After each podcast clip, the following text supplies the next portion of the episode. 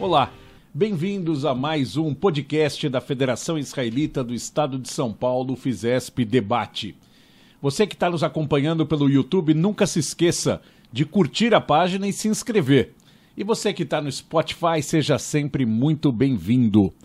Hoje nós estamos recebendo uma, uma figura icônica do bairro do Bom Retiro ultimamente, um grande agitador cultural, é, gestor da Casa do Povo, um homem da cultura, Benjamin Serrus, direto da França. Benjamin, bem-vindo e muito obrigado pra, por estar aqui com a gente. Obrigado, eu fiquei muito feliz já saber que eu virei um, um patrimônio do Bom Retiro, me sinto já mais integrado. Benjamin, para a gente começar um pouco para as pessoas que ainda não te conhecem, você nasceu na França, me conta um pouco da tua vida, né? Como você chegou no Brasil, por que o Brasil, enfim. Olha, cheguei de avião uh, e, na verdade, na época foi os acasos da vida. Eu costumo brincar que é menos importante porque a gente vem e mais porque a gente fica. Porque na juventude a gente viaja para cá e para lá, mas São Paulo me conquistou. Tem alguma coisa aqui que foi muito importante para mim. E eu nasci em Paris, uh, em 80, e minha mãe nasceu na França, de origem polonesa, e meu pai nasceu na Tunísia eu acho que tinha alguma coisa em mim que me pedia para viajar, ir embora, repetia um pouco essa história de imigrante, né, o judeu da diáspora, né? E tinha família nos Estados Unidos, tinha família em Israel. Eu acho que eu queria um lugar onde não tinha muita família, para reinventar um pouco também uh, ah, onde eu estava neste mundo com 24 anos. E na época eu tinha feito dois mestrados na França, um em gestão cultural, uh, em Sciences Po, que é uma universidade conhecida lá, e um outro em sociologia, na École Normale Supérieure. E com essa bagagem eu vim para o Brasil, onde ninguém sabia onde tinha estudado, onde ninguém sabia se valiam alguma coisa ou não esses diplomas. Eu tive que me reinventar. Eu acho que para mim isso foi muito importante, renascer neste país uh, de, de outra forma vindo né, dessa, dessa história, digamos, judaica diaspórica. E você chegou no Brasil quando? 2004. Ah, 2004, você tinha 24 anos. É, faz uns 18 anos. E essa, essa questão cultural, né? Você sempre foi ligado à cultura. Eu sei que sua mãe trabalha com arte também. Ou seja, isso vem de família, esse... Sim, uh, a gente brinca, né? Sabe qual a diferença entre quem vende schmattes e quem vende arte? É uma geração. Então, meus avós vendiam schmattes, roupa, uh, uh, não no Bom Retiro, mas em Paris em Metz, no interior da França, ah, Metz. do lado da, da minha mãe. E a minha mãe, que entrou no mundo da arte, jovem, abriu uma galeria de arte moderna, surrealista, dadaísta. Uh, então, eu cresci nesse universo, mas eu fui para um outro caminho, fui para a sociologia, mas a vida é assim, a gente acaba reproduzindo algumas coisas, herdando né, um caminho, talvez, mas o importante é conseguir também reinventá-lo assim como as tradições. A gente herda e reinventa elas.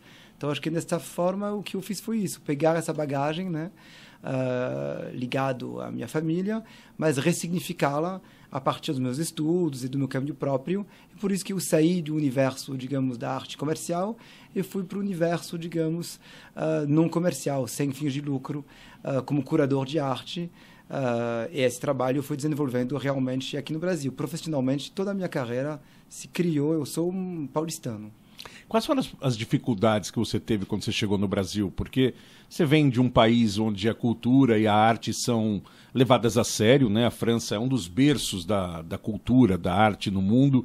É, enfim, acho que a França é um modelo para isso. Você chega num Brasil, ano de 2000 e pouco, quer dizer, um jovem ainda na redemocratização. Quais foram os grandes percalços que você encontrou por aqui? Olha, é, eu passei por uh, muitos lugares, né? Uh, meu primeiro trabalho foi uh, o restauro da Reserva Cultural, que é um cinema na Paulista. Depois trabalhei no consulado francês e depois eu fui para o Centro da Cultura Judaica, que hoje é o Unibis Cultural. Com a nossa amiga Yael Steiner. Exatamente. E ela confiou muito em mim e eu devo muito a ela por isso. Agora, é engraçado, porque quando eu cheguei no Brasil, tinha uma mistura de xenofilia com xenofobia. Xenofilia porque, ah, alguém que vem da Europa e tal é geralmente realmente bem-vindo e bem visto. Então isso foi muito bom. Mas xenofobia, diria porque ao mesmo tempo, se for para dar o trabalho para alguém, melhor dar para alguém daqui. que fala melhor a língua, etc, etc. Então, no início foi até difícil uh, conseguir uh, me inserir na cena. Seja qual for, porque eu estava ainda me procurando com meus mestrados e tal, eu não sabia exatamente onde ia. E tem, é engraçado, duas coisas que me ajudaram muito. Um, de fato, o fato de ser francês me ajudou a conseguir trabalhos com pessoas que tinham proximidades com a França. O Jean-Thomas Bernardini, que era o dono da Reserva Cultural, ainda é, e depois o consulado francês. Então, como francês, eu consegui trabalho aqui no Brasil. E depois como judeu. E aí eu devo muito à comunidade judaica porque ela me abraçou. De repente eu era menos estrangeiro sendo judeu uh, no Brasil. E aí que eu consegui uh, começar a trabalhar no Centro da Cultura Judaica, onde eu consegui mostrar o que eu sabia fazer. Uh, então, sim, acho que tem umas dificuldades, ligada ao meu estatuto de estrangeiro, tem dificuldade ligada à situação da cultura no Brasil, que de fato não é tão estruturada comparado com a política cultural que tem na França, mas o fato de ser judeu me tornou menos estrangeiro dentro da comunidade judaica. Então foi realmente uma coisa muito importante. Acho que isso me ajudou também a me reinventar como judeu, porque aqui eu acabei me descobrindo mais francês que eu era, porque na França eu sou filho de imigrante, mas talvez mais judeu, do que eu imaginava também. Interessante isso, né? A comunidade acaba abraçando, seja onde for, você é judeu, seja na Tunísia, na França, no Brasil, em Israel, você acaba sendo absorvido, né, por, pela comunidade. Fala um pouquinho do Centro da Cultura Judaica, né, que depois se transformou em Unibis Cultural. Uh, você participou da mudança do prédio, né, que vocês entraram nesse prédio da Oscar Freire, que é um é maravilhoso, um trabalho de, de arquitetura sensacional, e, e, e, começaram a desenvolver uma coisa muito grande lá dentro, né? Conta um pouco do, do trabalho que vocês desenvolveram no Centro da Cultura. Sim, é, eu, eu cheguei num momento curioso, porque na verdade eu cheguei em 2008 no Centro da Cultura Judaica, já tinha aberto há alguns anos, mas estava se encontrando umas dificuldades. Eu acho que tinha uma dificuldade de entender qual era o eixo programático exatamente deste lugar. É judaico ou é multicultural? Eu entrei defendendo que tinha que ser judaico mesmo. Até porque a cultura judaica é, por definição, multicultural. Ninguém é só judeu. Uh, seja judeu brasileiro, francês, polonês, israelense. Uh, então, é uma identidade que chama outras identidades. Então, eu falava, não precisa ser multicultural, vamos focar na cultura judaica. Então, eu trouxe esse olhar mais focado uh, na cultura judaica, uh, e mesmo não sendo um, um, um, estudioso da cultura judaica, pelo fato de ser, na época, um jovem curador, eu entendia pelo menos de cultura. Uh, e tinha minha formação judaica básica, bar mitzvah, Talmud Torah, enfim, como a gente chama na França, os estudos da Torá, etc, etc. Então, eu, eu peguei um pouco esse desafio, eu tentei dar um norte para a programação mais claro menos uh, uh, multicultural, mais uh, focado na, na, cultura judaica. Mas o prédio também, apesar de ser um prédio real, realmente interessante, uma obra do Roberto Loeb, que é um grande arquiteto paulistano, brasileiro, era um prédio difícil pelas características de segurança também, né? Uh, o prédio original, como o Loeb pensou, era mais aberto, mas com os atentados na Argentina, e o projeto demorou para ser construído, ele foi se fechando. Então era um projeto onde se queria mostrar a cultura judaica, mas a parte de uma arquitetura que era um tanto fechada. Então era delicado. E, mas eu consegui fazer mil coisas com poucos recursos, propondo um caminho que talvez era um pouco inesperado, mas eu lembro da primeira reunião com o conselho, uh, presidiado pelo Davi Pfeffer, ele me falou duas coisas. Um, uh, que bom a gente encontrou um judaísmo moderno que a gente procurava para a programação da Casa do Povo, e dois, a gente descobriu que esse Sefaradi também é judeu. então isso foi o meu, o meu encontro aí no Centro da Cultura Judaica. Legal. E trabalhar com a Yael, a Yael também é ligada no 220, né? Também é criatividade, é Sim. cultura na veia. Foi, foi interessante esse trabalho foi com ela? Foi interessante, foi intenso. E a Yael realmente apostou em mim, a Yael e o Davi. Uh, foram duas pessoas que apostaram. E acho que a gente fez uma boa dupla, porque a Yael é uma pessoa que a gente pode definir como uma agitadora cultural, que consegue também mobilizar recursos eu sou uma pessoa que tem um perfil que é mais intelectual, no sentido que mais de pesquisa, mais de uh, escrita. Então, eu estava aí desenhando esses curatoriais a partir né, dessa, dessa instituição que já tinha muitos anos, né, porque nasceu como uh, Betarbut Le Israel, né, como Casa de Cultura de Israel, pelo Leon Pfeffer, que na época era cônsul honorário de Israel, e foi se abrindo a uma ideia de uma cultura judaica também diaspórica. Então, tinha uma história fantástica para ser contada, para ser ativada, e que bom que o prédio está aqui ainda.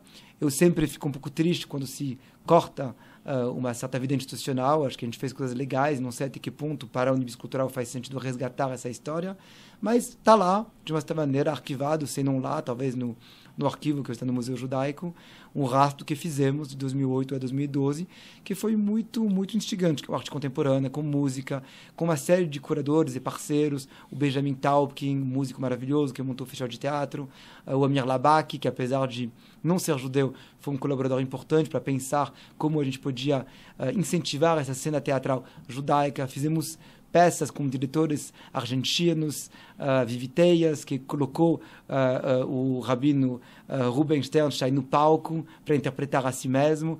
Então foi uma aventura muito interessante do teatro, a música, passando pelas artes visuais, com o departamento de aulas de hebraico, que até hoje é tocado pela Cecília Ben David, um patrimônio aí com certeza Sim, da comunidade. Verdade. Então é, é, foi um momento muito interessante, aprendi muito, editei uma revista. Eu devo muito do que eu sou hoje a, a, a essa aposta uh, ousada que a Yael e o Davi fizeram. Eu espero que, que eu não decepcionei eles na época. Tenho certeza que não. Agora, essa passagem da, da, do Centro da Cultura para a Casa do Povo, né? Casa do Povo é histórica né, na comunidade. Tem os que amam, tem os que odeiam por posicionamentos políticos antigos. Casa do Povo foi é, cenário de filme, né? Do ano que meus pais saíram de férias. Ou seja, tem toda uma história. Colégio Sholem Aleichem, Teatro Taíbe. Ou seja, era um, era um monumento, é um monumento da comunidade judaica ou da cidade de São Paulo e que estava num momento muito crítico da sua existência quase fechando as portas. Sim. E aí você entra nesse na cena desse palco, né? E transforma a Casa do Povo novamente em algo vivo. Me conta primeiro como foi essa passagem de um lado para o outro e, e, qual o desafio que você encontrou aí? Na época eu editava uma revista no Centro da Cultura Judaica, que chamava Revista 18, Sim. Uh, que o Luiz Krauss tinha criada com o Flávio Bitterman, que era o publisher na época, e, e daí eu editava essa revista e eu queria fazer um número especial sobre o Moretiro. E daí eu chamei o Joca Terron, que é um jovem escritor, na verdade nem tão jovem, confirmado, importante, ainda mais hoje, ele está fazendo a dramaturgia de uma peça do Teatro da Vertigem, que virou aquela peça Bom Retiro 958 metros, que era um passeio pelo Bom Retiro. E o Joca e eu, a gente ficou passeando pelo Bom Retiro. Eu conheci a Casa do Povo. Eu queria fazer esse número sobre o Bom Retiro porque eu queria tratar no Centro da Cultura Judaica da especificidade da presença judaica no Brasil. Não queria trazer as exposições de fora prontas. Queria produzir conhecimento a partir da presença da comunidade judaica no Brasil e em São Paulo. Quando eu vi a Casa do Povo, eu fiquei abismado. Falei, o que, que é isso? Um prédio de 3 mil metros quadrados, com uma história incrível, que estava numa decadência real, quase fechando. Falei, gente, assim, imagina, para um jovem curador, falei, eu faço esse jogo virar, um pagar aluguel, uma história incrível, um espaço maravilhoso, eu faço esse lugar funcionar, eu abro uma padaria francesa, eu mudo de profissão. Uh, não tem como escapar. Para mim, eu vi uma oportunidade aí muito grande de fazer alguma coisa interessante no meu ramo de atuação, que é a cultura. Então, me associei. Uh, eu escrevi um texto no, no jornal, uh, na revista 18. A Casa do Povo, na época, me respondeu me xingando. Falou, porque eu escrevi no texto das ruínas da memória, e que o lugar estava abandonado. E daí, na época, os associados da Casa do Povo me responderam: não está abandonado, não. A casa nunca foi abandonada. Então, quem reage está vivo, uh, no caso. E, e daí eu respondi a essa carta. E a partir dessa primeira troca intensa, se estabeleceu uma relação de confiança. Eu, como associado, fui eleito membro do conselho. E daí, a partir dali, junto com o Jairo Degenschein, a Lilian Starubinas, o Gerson Freumann, a Tânia Fuckerman, um grupo de pessoas, a gente foi reconstruindo a instituição por dentro. E foi interessante a minha passagem, porque enquanto estava fazendo isso, a Unib estava interessada em recuperar o prédio. Uh, Verdade, uh, eu participei disso. Da Casa do Povo. E a Casa do Povo não quis, porque não queria uh, justamente descontinuar a sua história. Foi uma decisão um pouco ousada, porque a Unibis ia reformar o prédio, ia ser também muito interessante. E como a Unibis não conseguiu pegar esse prédio, não conseguiu finalizar a negociação, a Unibis acabou justamente assumindo o Centro da Cultura Judaica. Então foi uma troca de cadeira curiosa, mas afinal acho que foi bom para todo mundo, porque o Centro da Cultura Judaica virou Unibis Cultural e a Casa do Povo conseguiu renascer dela mesma. Eu acho que isso que foi muito importante, ela poder renascer a partir do que ela é. E, e me conta um pouco dos projetos que você desenvolve lá, desde o famoso coral, né, da Dona Hugueta, que é uma coisa super tradicional. Aí sim é patrimônio. Patrimônio, sem dúvida. Cantando é. em Yiddish, etc. Mas vocês fazem muitas atividades. Eu tive a oportunidade de estar em algumas e visitar a casa junto com você. Aliás, convido quem está nos escutando a visitar a casa, porque é, realmente é um, é um banho de cultura e de história, né? Da comunidade. Minha mãe estudou lá, no Sholem Aleichem. Muita gente que hoje está claro. na liderança comunitária estudou no Sholem Aleichem, que era um modelo de escola diferente. Era uma escola que se ensinava Yiddish, não ensinava hebraico. Construtivista. Construtivista. Não era uma escola é, sionista. Enfim, eram outras épocas e outros modelos. Era também, é uma questão complexa. Era e não era. É, porque minha mãe me conta que não tinham as festividades cívicas de Israel. Nos fazia Yom Ha'atzmaut, etc. Mas, enfim, era uma escola super Sim. conceituada no no, momento. Me conta algum, alguns dos projetos que você está desenvolvendo claro. lá para a gente poder esmiuçar eles. Mas, talvez uma coisa importante para te falar, antes que você falou que a Casa do Povo é um lugar que não deixa ninguém, uh, digamos, uh, uh, gosta ou odeia, né? Tem essa, essa herança ali. Eu queria te falar uma coisa sobre isso, porque acho que é bem interessante. Acho que eu consegui fazer o que eu fiz na Casa do Povo porque justamente eu sou de fora. Uh, eu sou um judeu sefaradi, enfim, mizrahi, inclusive pelo pai, a tradição passa pelo pai, né? a religião pela mãe. Uh, e acho que isso me ajudou, porque não era identificado com um lado, era identificado com o lado da cultura. E acho que isso é muito importante, porque muitas pessoas ainda têm uma espécie de imagem meio estranha da Casa do Povo. Uh, como se a gente tivesse relações partidárias, como se a gente uh, tivesse posições no xadrez político da política institucional sendo que não é o caso. A gente é um lugar que representa uma tradição progressista na comunidade judaica, sem dúvida nenhuma, uh, uma tradição importante, que já foi muito importante, inclusive em Israel, uh, mas continua viva, mas que não tem relações partidárias. Teve nos anos 50, 60, né, com o Partido Comunista, a Casa do Povo tinha uma relação, porque muitas pessoas da comunidade judaica tinham uma relação, então refletia isso, e hoje não é mais o caso. Então, a, a Casa do Povo hoje é um lugar totalmente autônomo, uh, mas que mantém essa tradição progressista, mas numa esfera que não é dessa política partidária. E acho que no momento que a gente vive que é tão polarizado, é até uma pena, porque as pessoas olham para o mundo através, parece, da fechadura. Uh, sendo que o mundo é muito maior do que eleições a cada quatro anos e que fazer política uh, não é só votar, é também agir, fazer trabalho comunitário, fazer trabalho social. Uh, a gente sempre fala, né? Chuvar, desfilar, cá. Então, acho que a nossa presença cívica no mundo extrapola muito essa redução que está acontecendo. Acho que isso é importante dizer para que ninguém que nos escuta ache que a Casa do Povo ainda está numa espécie de fla-flu. Casa do Povo transcende isso e representa uma tradição que é importante. Eu adoro citar o rabino Adin Steinsaltz, que nos deixou, infelizmente, há pouco tempo, que é um rabino muito importante. Ele tem um livro muito conhecido que chama A Rosa de Treze Pétalas. Ele fala que a comunidade judaica ela tem a sua riqueza do fato que ela tem 13 pétalas, cada uma com um tom né, diferente. Poxa, se eu usar o 13, já vão achar que você é partidário Ixi, também. É verdade, mas bom, isso vem do Einstein, então tudo é certo. E, e, e, e, daí o, o, o que é muito bonito, eu acho que é isso, que faz a força da comunidade judaica é a sua diversidade. Então, é um caleidoscópio, né? Exato, isso é muito lindo. E a gente não tem que julgar sempre, sempre a nossa história a partir da atualidade. Uh, é importante a comunidade judaica conseguir cultivar as suas tradições e a sua diversidade.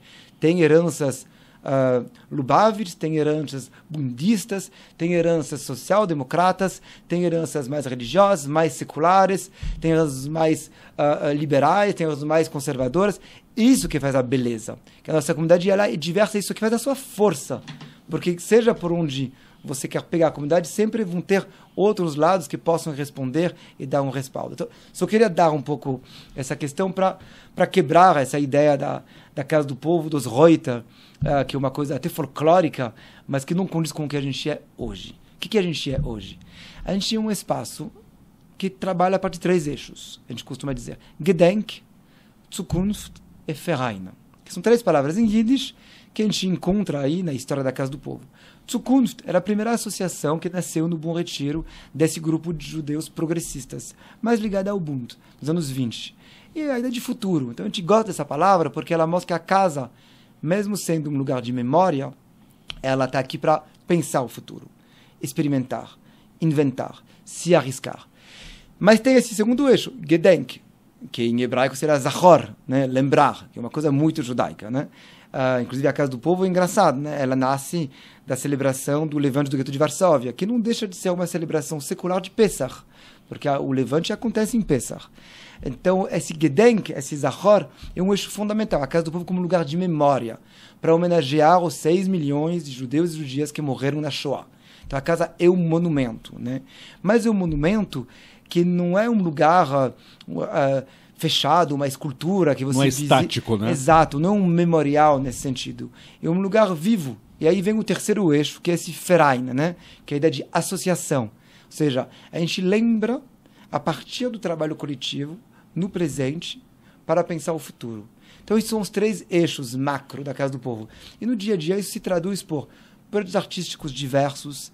A gente acabou de remontar o ano, uh, uh, uh, fim do ano passado, a gente vai remontar ela no ano que vem, Bezerra Hashem, estou torcendo para que isso aconteça, um musical em Yiddish, que demandou cinco anos de trabalho, que chama A Golfaden Hulem, um sonho de Golfaden, que a gente chamou de Leste, baseado em um sonho de Golfaden.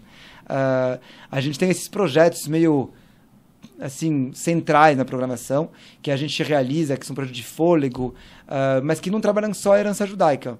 Ano que vem, por exemplo, a gente vai criar uma escola para ensinar o Guarani. Uau! Feita por Guarani. Pode me perguntar, mas por quê? Uh, nu, né? Aqui, por que um espaço como a Volkshaus, a Casa do Povo, vai fazer uma escola Guarani? Porque a gente entende que uma casa judaica uh, tem que, fazendo jus à sua história, uh, e se a gente olha para a história do século XX, os judeus eram sempre os outros, uma casa judaica tem que ser aberta à alteridade radical. As outras minorias que hoje vivem no Brasil, no território onde estamos. Então, vai de movimentos negros, a LGBTQIA, a movimentos indígenas, a imigrantes, que a gente encontra muito no Bom Retiro, etc, etc. E a gente trabalha o Yiddish ao longo do ano, dando curso com o nosso acervo, com a programação, com esse musical, por exemplo. Por que não trabalhar outras línguas no território de minorias? Então, a gente acha que tinha a ver, sim, criar uma escola para ensinar o Guarani. Então, para te dar alguns exemplos de destaque da programação de, de, deste ano que vem. Esse, esse, esse, esse, musical em Yiddish, essa escola Guarani, essa festa de bairro que a gente chama de Eruv, que a gente faz em agosto, e por assim vai. Mas além disso, a gente tem também todo um braço social. A gente dá comida para milhares de pessoas uh, no Bom Retiro.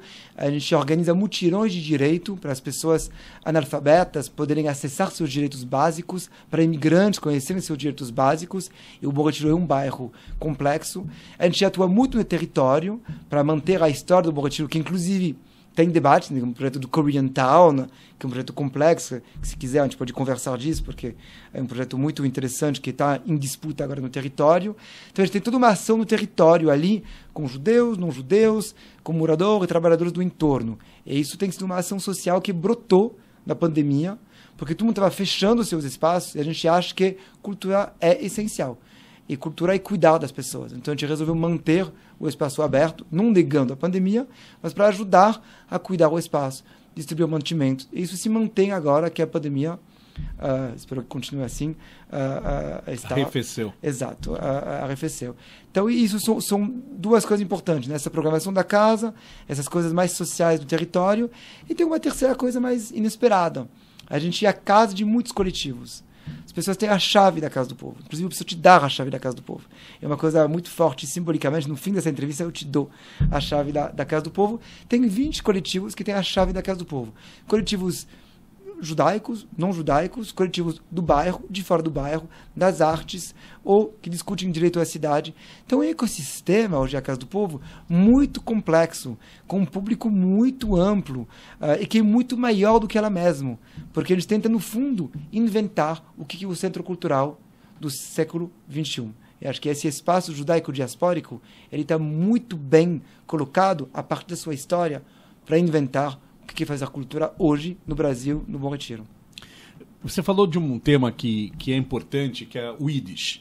O Yiddish sempre foi a, a, o berço da cultura dos judeus ocidentais, né, os que vieram da Europa tal.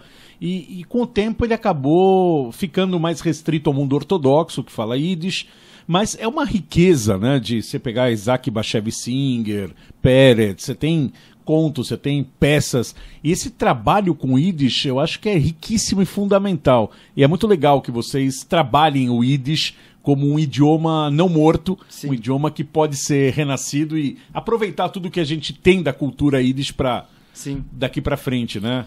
Claro, não. Acho que o, o, o Yiddish deixou de ser uma língua morta faz tempo. Uh, o Bashevich Singer estava certo.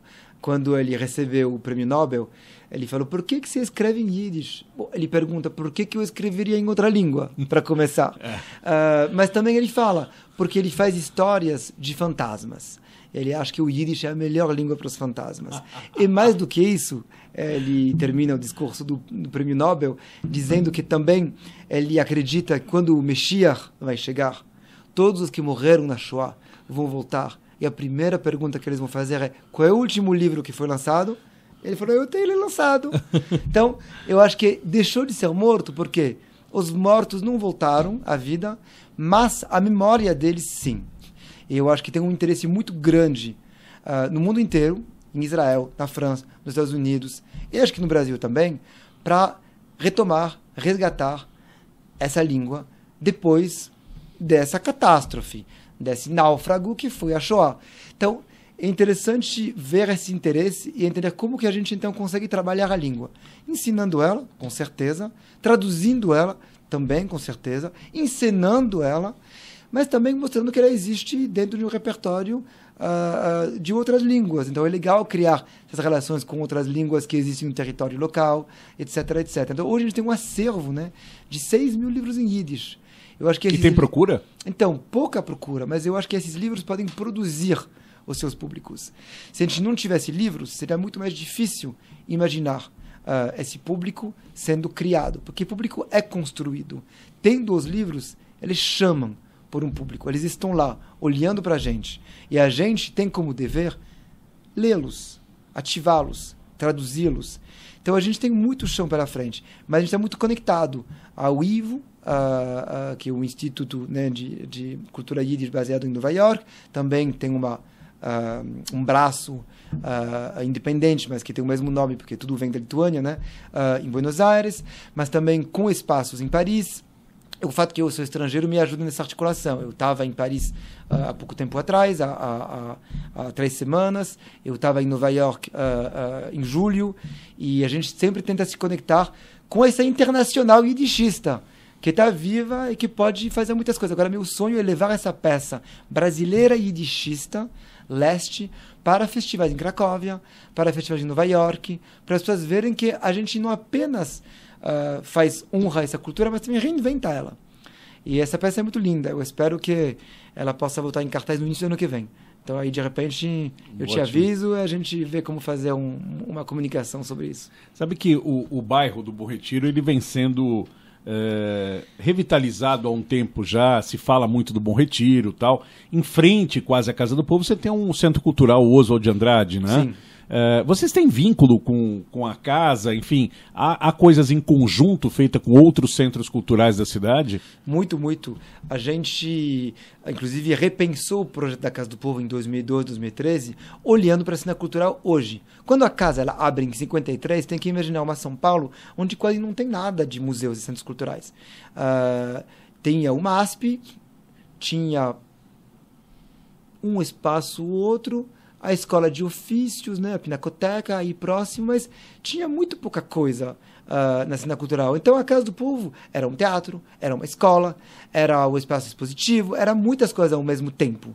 Agora, hoje, o que, que a Casa do Povo pode ser? Uma coisa distinta, porque a cena de São Paulo é muito rica. Então não, não podemos pensar a Casa do Povo sem pensar como ela existe em relação com outros espaços na cidade, uhum. judaicos e não judaicos. Então a gente conversa muito com uh, o pessoal uh, do memorial judaico, do Teniad, ali perto.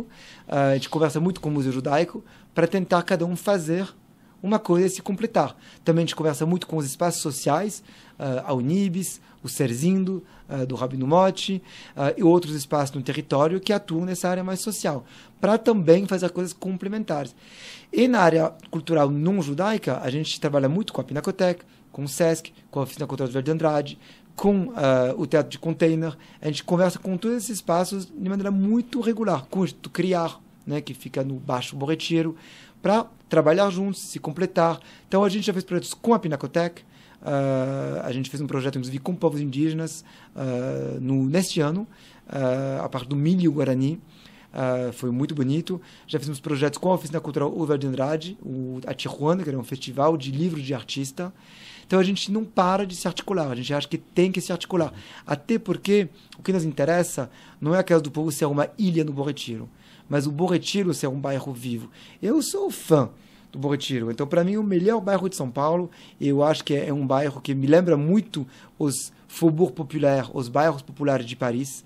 E acho que quando a gente fala em revitalização, até fico quase incomodado, porque na verdade é um bairro cheio de vida.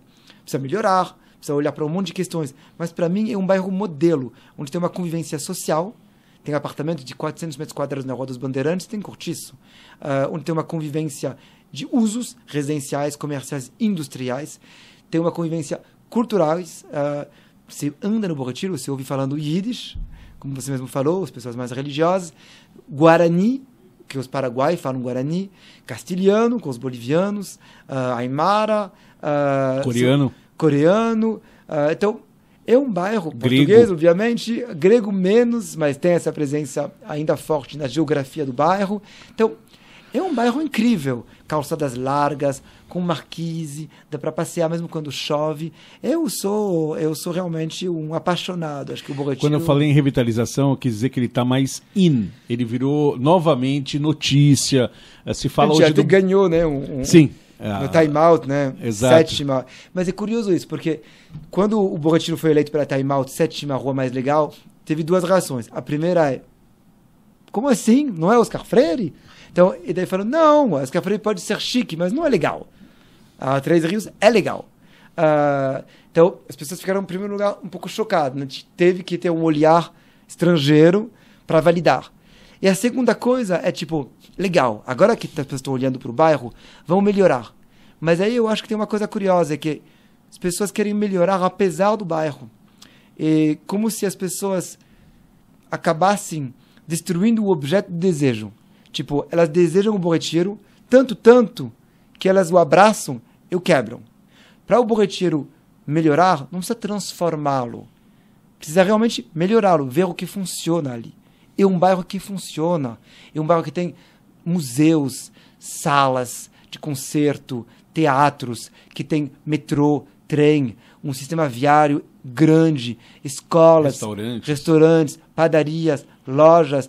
30 mil habitantes, segundo o último censo. Então, é um bairro que funciona. Então, as pessoas têm que olhar para o que ele é para melhorá-lo. E não uh, ficar com baixa estima, achar que não está legal, que poderia ter coisas que tem na Oscar Freire. Não, é um diferente bairro, mas com uma história maravilhosa que para mim é a imagem de São Paulo.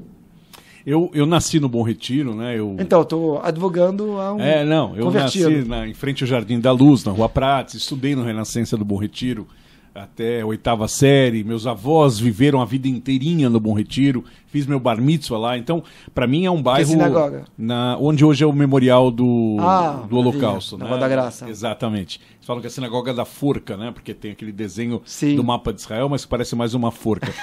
Mas enfim, eu acho que é um bairro realmente muito legal. Há muito preconceito em relação ao bairro, daqueles que não viveram lá, aqueles que não têm essa relação sentimental, amorosa com o Bom Retiro, mas é um bairro fantástico. Eu faço às vezes algum trabalho com algumas entidades judaicas no Bom Retiro. Eu escolhi especificamente o Bom Retiro, porque a sexta-feira do Bom Retiro é único. Claro. É, o dia que você vai, compra ralá, enfim. É, é... Tem bons restaurantes para almoçar. Excelente, a gente vai falar disso daqui a pouquinho. Nós vamos falar disso também. Mas eu acho que o trabalho que vocês é, promovem, o Bom Retiro, ele é fundamental. E eu sei que hoje nós temos aí vou dizer, uma disputa, não é esse o termo, mas nós temos uh, uma, uma acomodação com outras comunidades que estão ali.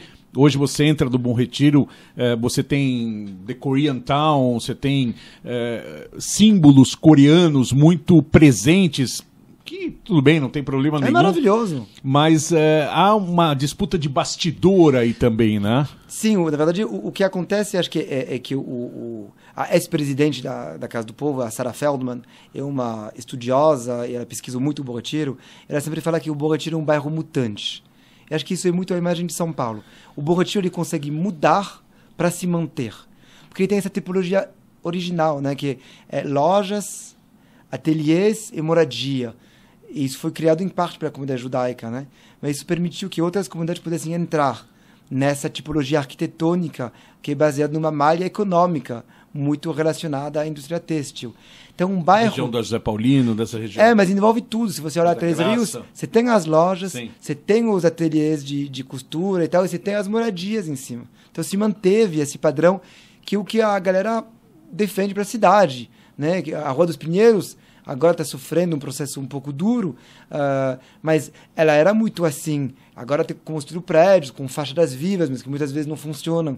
Não, tira uma loja que funcionava e não coloca nada no térreo. Então, o Borrachio, ele, ele, é, um, ele é, um, é uma espécie de sonho de cidade nesse sentido, porque ele traz é, essa, essa vitalidade na calçada para os pedestres e essa moradia em cima. Por que, que eu te falo isso? Porque isso permitiu que o Borrachio pudesse mudar. Letreiros yiddish, coreanos, castilhanos, né? Não tem problema. Isso é o Bom Retiro. O Bom Retiro, inclusive, nunca foi de estrangeiro exatamente. Sempre teve uma maioria de brasileiros, filhos e filhas de imigrantes, mas sempre a maioria, maioria, maioria era brasileiro. Mesmo quando era muito judaico, eram brasileiros né, que, que moravam lá.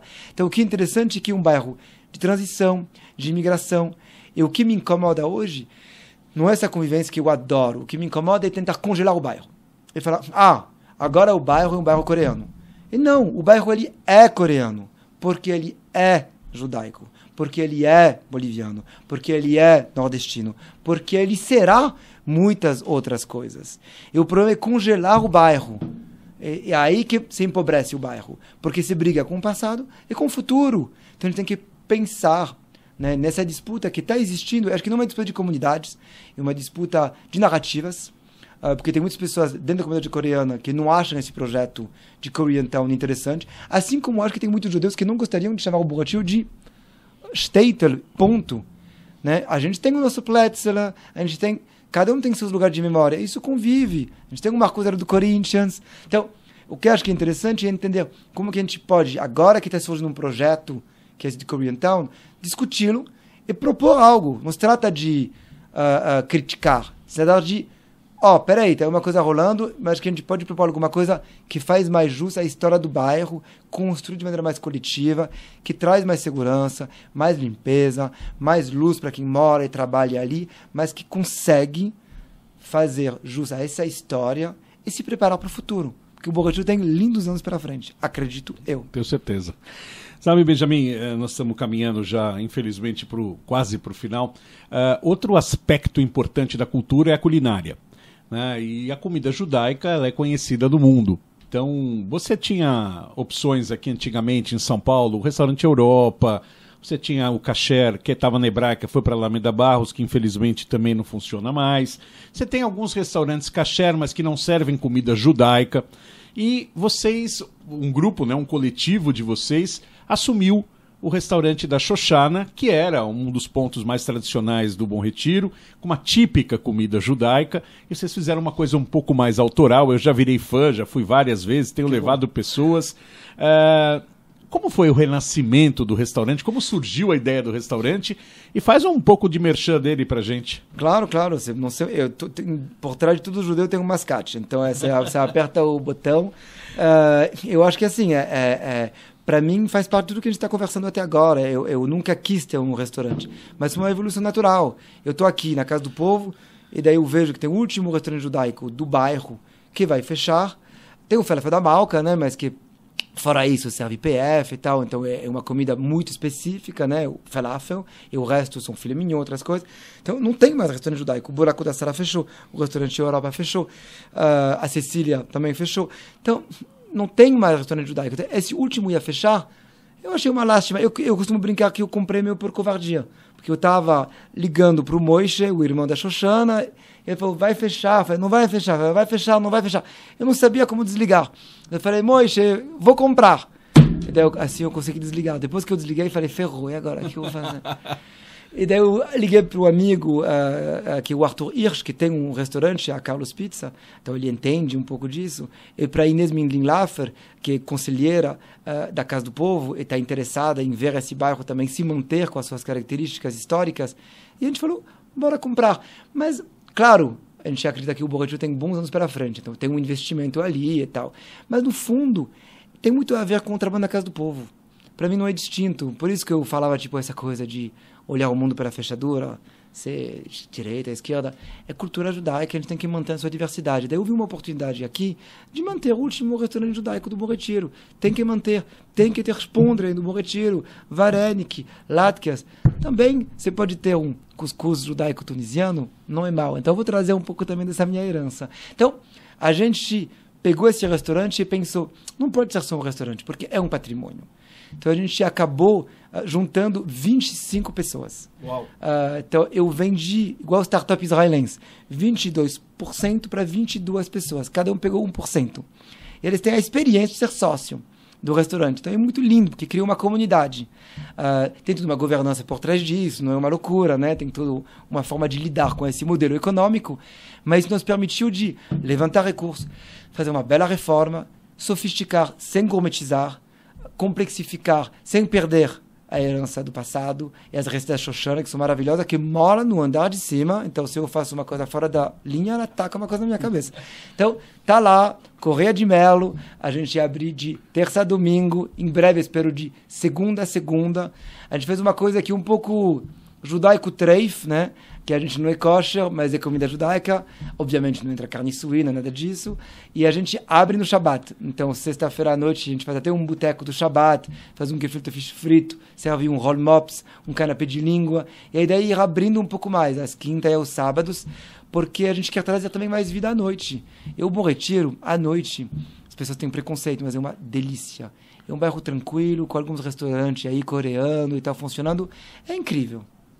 Fantástico. Então, você que não foi ainda, precisa reservar, hein? Não chega lá chegando assim na hora, porque senão vai ter lugar. Não, mas se não tem lugar, não tem problema. É só pegar um drink, sentar do lado de fora, visitar a casa do povo, colocar o nome da fila, vai na pinacoteca. Mas não, não custa, mas não custa reservar. Vai visitar a casa do povo não, não, também. é o mesmo preço. É, reserva, porque aí você vai ter o lugar garantido. Benjamin, muito obrigado, obrigado por você, estar aqui com a gente. Foi um prazer. Eu acho que é importante a gente falar da Casa do Povo, falar do Bom Retiro, falar de cultura. É, sendo que no momento a gente ouve muito pouco falar de cultura, ela apanhou muito nos últimos anos e eu acho que está na hora dela renascer, porque a cultura é tudo e o nosso povo é o povo do livro, é o povo da cultura. Com certeza. Merci beaucoup, monsieur. Merci a toi. Muito obrigado a você que nos acompanhou em mais esse podcast. E semana que vem a gente tem mais um convidado com mais um tema. Coordenação geral, Jairo Roisen. Até lá.